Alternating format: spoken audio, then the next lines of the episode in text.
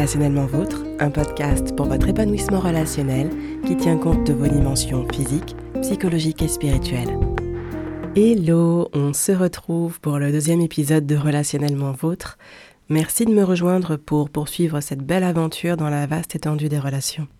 Dans l'épisode précédent, vous avez découvert neuf des caractéristiques d'une personne épanouie dans ses relations et hum, pour développer ces caractéristiques afin d'avancer sur votre chemin d'épanouissement relationnel, il sera probablement nécessaire de faire un tri dans le sac à dos de votre vie. Certains éléments sont incontournables et auront donc besoin de s'y trouver.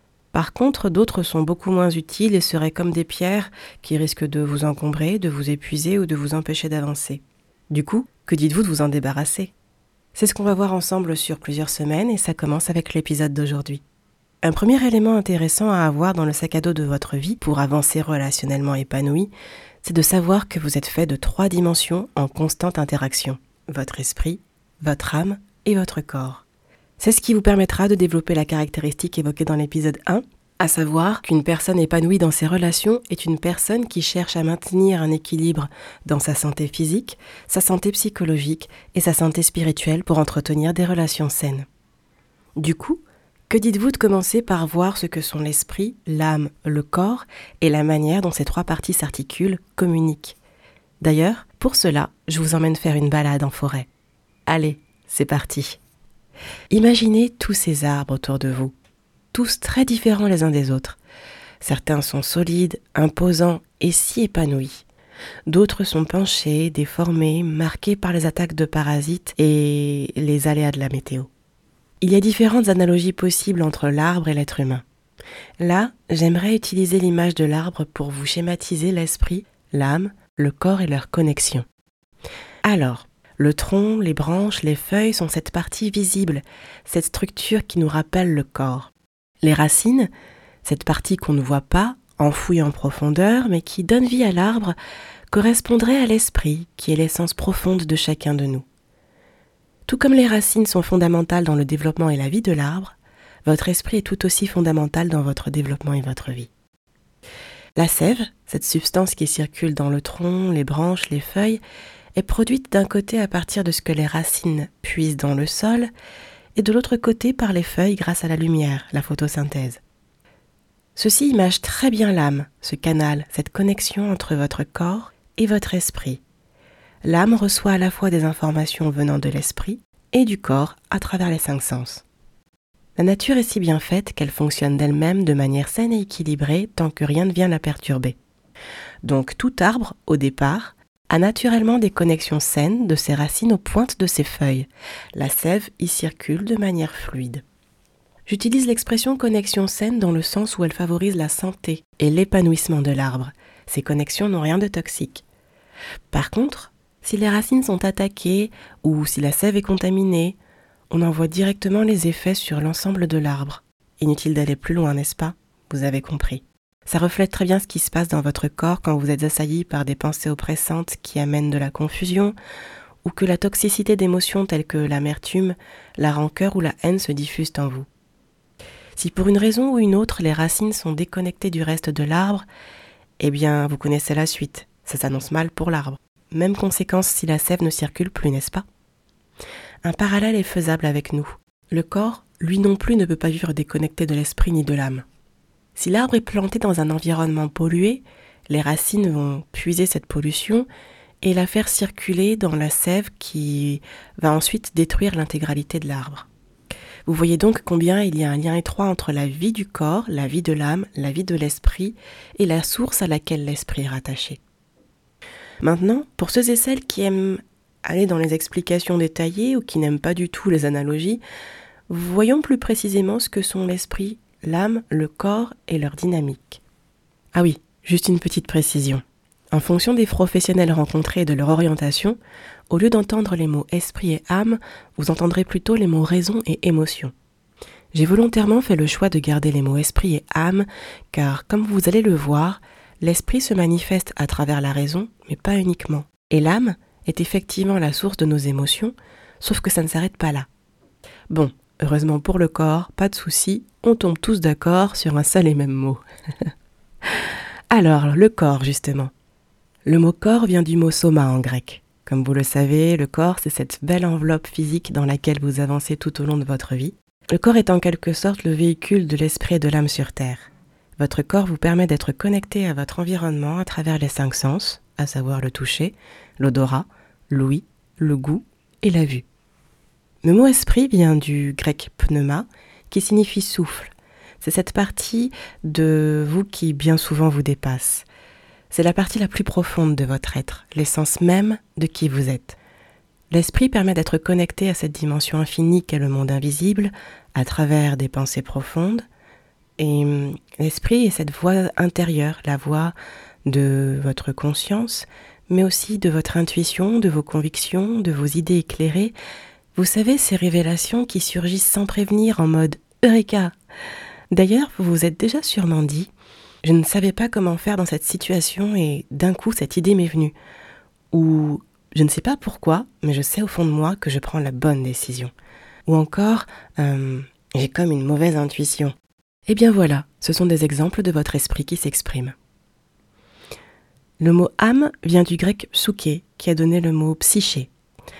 L'âme est une passerelle entre l'esprit et le corps. Elle vous permet d'être connecté à la fois à votre vie intérieure et à votre vie extérieure, à travers les émotions, les pulsions, les désirs, la volonté et l'ensemble des processus mentaux, tels que la mémoire, le langage, la prise de décision, la résolution de problèmes et bien d'autres encore. Il est assez difficile de dissocier l'esprit de l'âme, et je ne suis pas là pour vous faire un cours là-dessus, mais plus pour souligner les liens, les connexions entre l'esprit, l'âme et le corps. En fait, votre esprit, votre âme et votre corps communiquent tout le temps. Ils sont faits pour fonctionner en connexion et surtout en collaboration. Mais il arrive bien souvent qu'ils soient en désaccord. Vous ressentez comme un conflit intérieur, euh, pas toujours évident à calmer ou à résoudre. Nos conflits intérieurs peuvent affecter négativement nos relations au contraire nous épargner bien des souffrances. Certains fuient le conflit intérieur et tentent de l'ignorer, du coup il n'est pas résolu pour autant, il reste présent et se diffuse dans leurs pensées, leurs paroles, leurs actions de manière plus ou moins agressive ou passive-agressive.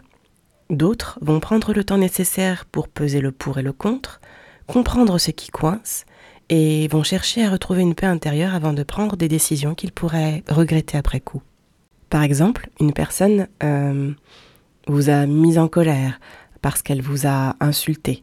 Donc, les informations, à savoir les insultes, sont arrivées jusqu'à vos oreilles. Ça, c'est votre corps qui a du coup transmet l'information sensorielle à votre cerveau. Votre âme prend le relais en réagissant par une émotion, à savoir la colère. Et du coup, il y a un conflit qui se crée. Votre conscience, votre raison vous dit du calme. Et votre âme dit j'ai envie de le frapper ou de la frapper en fonction de la personne qui est en face de vous. Le conflit intérieur, c'est j'écoute qui Mes émotions, cette colère et cette pulsion ou j'écoute la voix de conscience, de ma conscience et de ma raison. Et au final, si vous écoutez votre conscience et votre raison, vous allez effectivement réagir de manière euh, plus rationnelle et donc calmer le jeu. Si vous réagissez de manière pulsionnelle, ça risque de dégénérer. Voilà ce qui pourrait éventuellement imager ce que je viens de vous expliquer à travers le conflit intérieur. Alors, dans la logique des choses, l'esprit s'exprime par une pensée profonde. L'âme réagit en un millième de seconde avec des ressentis, des raisonnements, et le mélange est matérialisé par votre corps sous forme d'action, de comportement. Parallèlement, votre corps fait un feedback constant à votre âme et à votre esprit des informations perçues par vos sens. L'âme va y rattacher des ressentis, des désirs, des souvenirs, et l'esprit va traduire toutes ces pensées euh, diverses et variées en fonction de votre environnement, de ce que vous allez regarder, lire, écouter ou échanger avec d'autres personnes. Les interactions se font continuellement en vous sans avoir le moindre effort à fournir. Il y a tout un tas de possibilités dans la manière dont votre corps, votre âme et votre esprit communiquent. Dans un fonctionnement qu'on pourrait caractériser de basique, normal, dans le sens d'un fonctionnement non perturbé, on pourrait dire que la connexion entre les trois est fluide. Ça voudrait dire que votre esprit, votre âme et votre corps ont chacun de l'espace pour s'exprimer à leur manière et communiquer. Du coup, vos pensées, vos ressentis sont accueillis, exprimés ou digérés, et vos sensations au sens d'information sensorielle sont reçues et traitées sans frein particulier. Une connexion fluide ne signifie pas que tout ce qui circule en vous est positif, joyeux et agréable. Il peut s'agir de pensées plutôt sombres, de ressentis telles que la tristesse, l'angoisse, et de sensations physiques douloureuses. Tant que tout circule, c'est l'essentiel, parce que ce qui est exprimé peut être entendu, aidé, accompagné, soigné, et peut donc évoluer vers une issue plus favorable. Certaines personnes ont ce qu'on pourrait appeler une connexion au débit. Tout ce qui est perçu par l'esprit, l'âme, le corps et, et qui circule entre eux est comme amplifié. Les perceptions sensorielles sont décuplées, c'est ce qu'on appelle l'hyperesthésie, c'est une augmentation de la sensibilité des sens. Il y a une grande sensibilité à la lumière, au bruit, au toucher, aux saveurs, aux odeurs. Et hum, on peut retrouver le même mécanisme au niveau des ressentis, des émotions, qui sont vécues comme plus intenses. C'est une des caractéristiques des hypersensibles et des personnes dites empathes.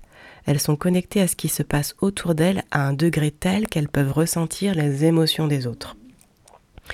Cette connexion au débit impacte aussi la dimension spirituelle. Il s'agit de personnes qui perçoivent ce qui se passe dans l'invisible aussi intensément que ce qui se passe dans le visible. Elles sont sensibles à l'atmosphère spirituelle d'un lieu, d'un environnement, et aussi aux esprits, qu'il s'agisse de l'esprit de Dieu ou au contraire d'esprits venant du côté obscur de la force, ou tout simplement de l'esprit des personnes avec lesquelles elles interagissent.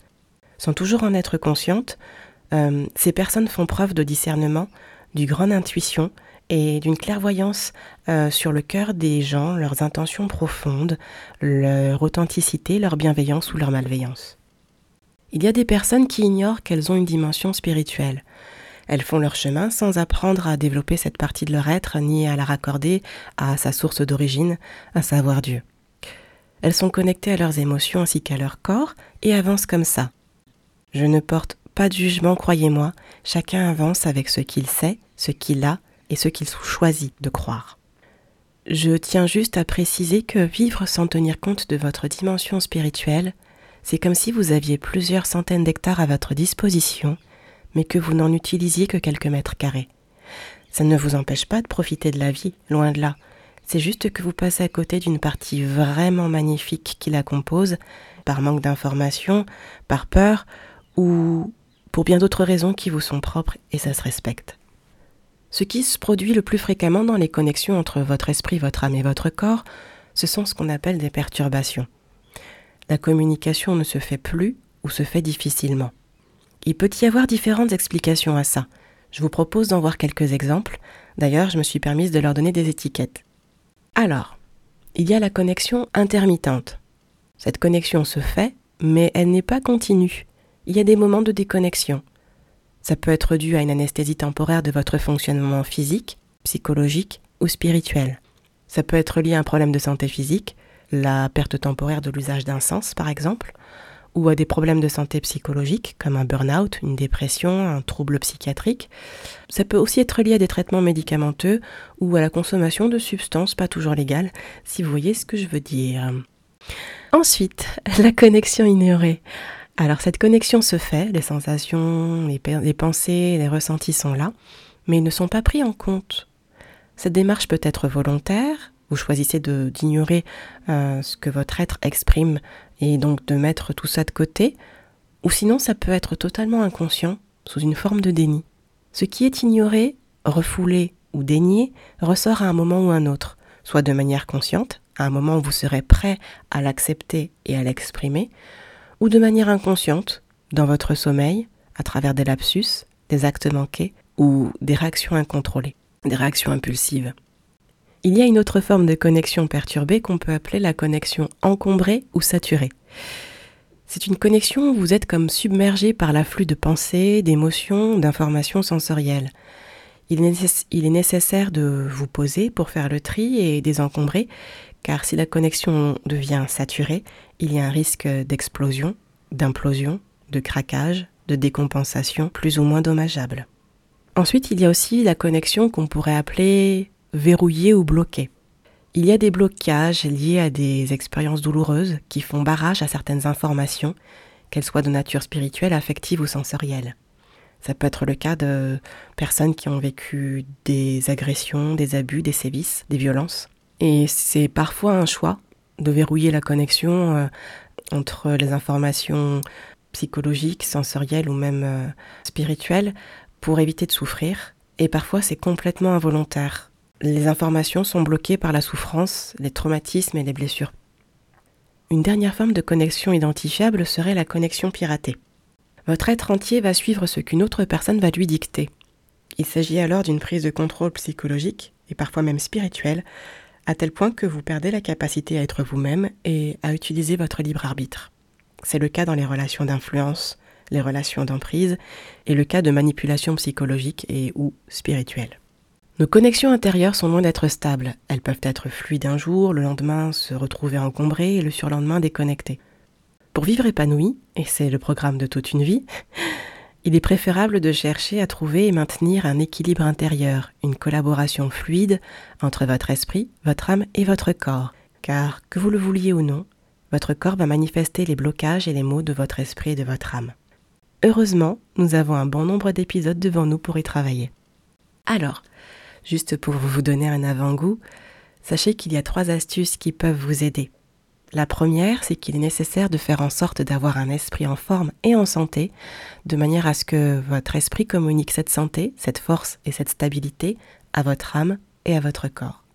La deuxième astuce, c'est de nettoyer les filtres de votre âme de manière à évacuer ce qui pourrait obstruer vos connexions intérieures et détériorer vos connexions avec les autres. Ça demande de pouvoir exprimer vos ressentis au fur et à mesure, de prendre le temps d'accepter et de digérer vos expériences passées, et même de soigner vos blessures intérieures. La troisième astuce, c'est de prendre soin de votre corps et d'être à l'écoute de ce qu'il vous communique à travers une douleur ou, des symptômes. Vos relations pâtissent forcément de vos problèmes de connexions intérieures, car vous allez interagir avec les autres sur la base de ce qui se passe en vous. Vos pensées vont influencer vos paroles et vos actions. Pareil pour vos émotions, vos paroles et vos actes vont les véhiculer. D'ailleurs, il y a cette citation et ce conseil issu du livre écrit par l'homme le plus sage qui ait existé à savoir le roi Salomon. Je cite Fais attention à ce que tu penses, car ta vie est façonnée par tes pensées. Nos paroles et nos comportements sont en quelque sorte la matérialisation de ce qui circule en nous.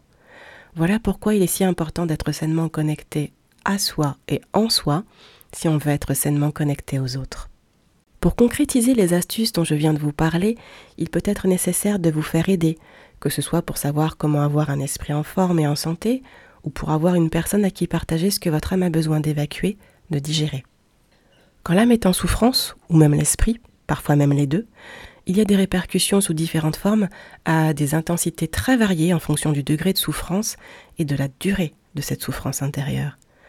Ça peut aller de quelques douleurs physiques passagères à une profonde perte de sens à la vie, en passant par tout un éventail de symptômes psychologiques et physiques. Tout ça, je vous en parlerai en détail dans les prochains épisodes. Je ne veux pas vous bombarder d'informations.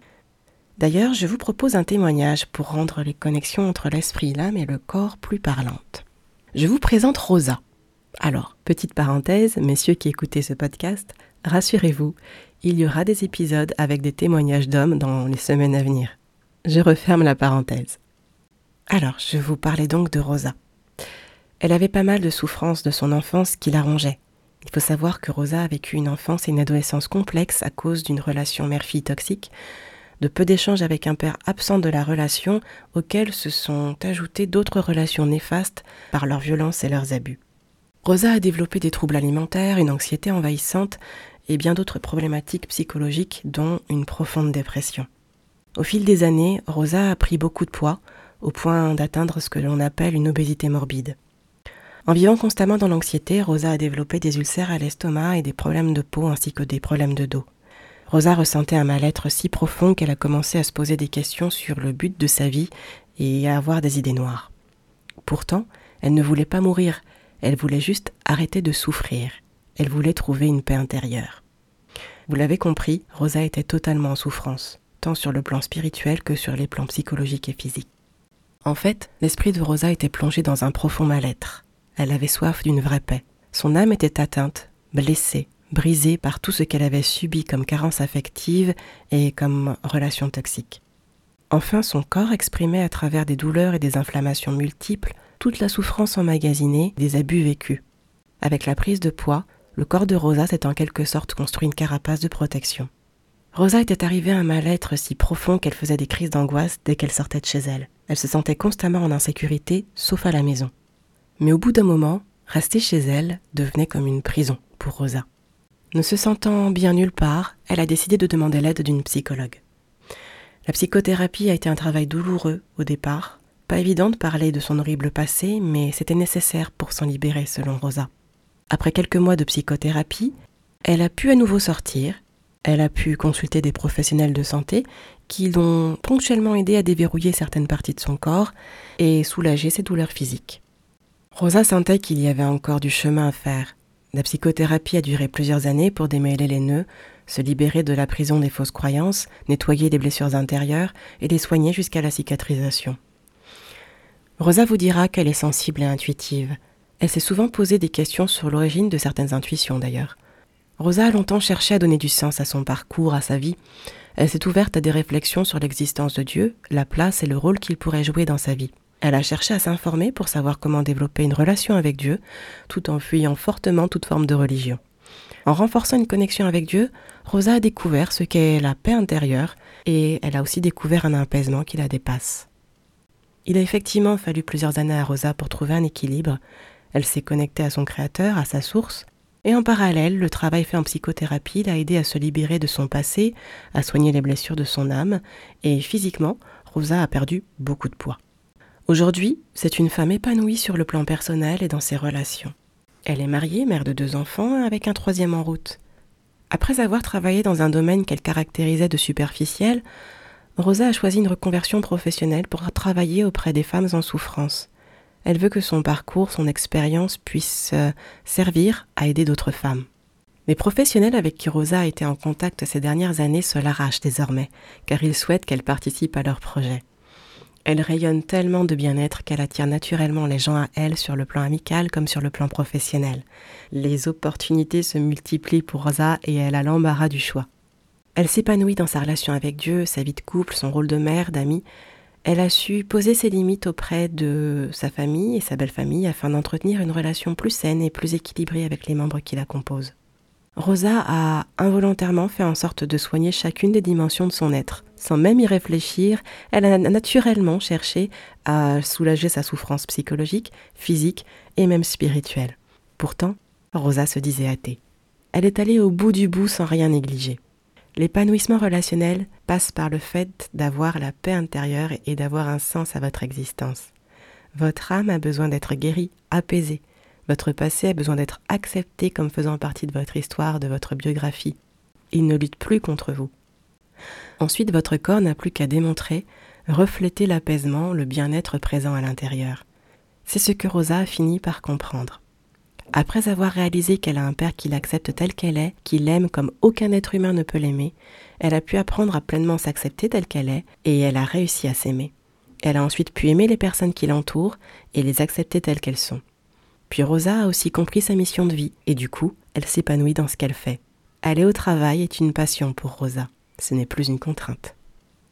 Le parcours de Rosa est riche d'enseignements. Du coup, je vous propose de voir ensemble trois clés que nous pouvons tirer de son témoignage.